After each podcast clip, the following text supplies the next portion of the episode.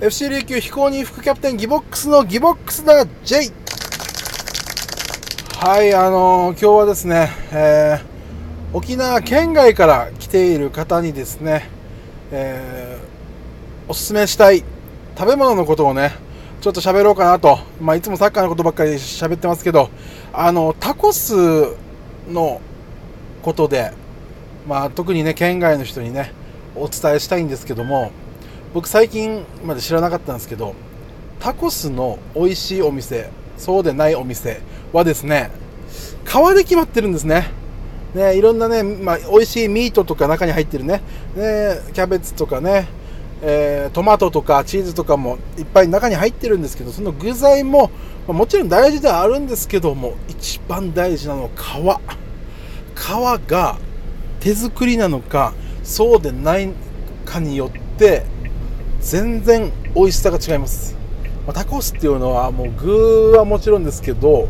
皮の食感をね楽しむ食べ物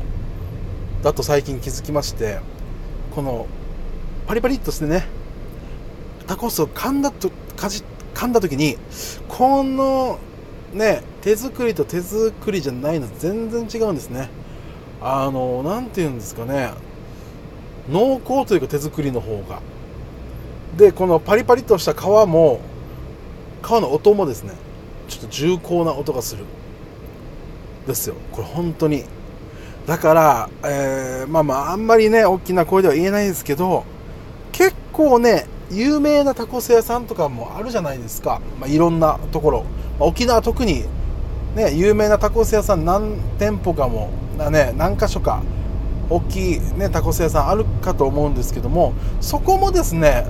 まあ多分最初はそんなことなかったと思いますけど、まあ、人気がありすぎていろんなチェーン店として出してるうちに今結構手作りじゃないお店が結構多いんですよ。だからそこのタコスね食べると食べた後に本当に手作りのタコス食べると全然味が違うのでぜひね手作りの手作り皮が手作りかどうかっていうのを確認してから食べに行った方がいいと思います。それで印象違います。もちろんあの美味しいですよ。手作りじゃないあの皮のお店も。だけど手作りはものすごい美味しい。これに気づきましてあの僕がやらせてもらってるそのテレビのね食レポであのそのことをねお店の人から聞いて全然違うなと思って。それからちょっとタコスをねちょこちょこ食べてるんですけどあの手作りのとそうじゃないのと。やっぱその皮のね美味しさが分かると全然もう本当に手作りしか食えない感じになってますから今体に。だから皆さんこの特に県外の方はねたまにしか来ないと思うんで沖縄に。せっかくの旅行できたチャンスですのでこの時にちゃんと手作りのね美味しい美味しいタコスを食べてほしいなっていう今日はお話でした。すいませんねサッカーと関係なくて。でもこれはもうサッカー選手にも伝えたいのでそういった意味では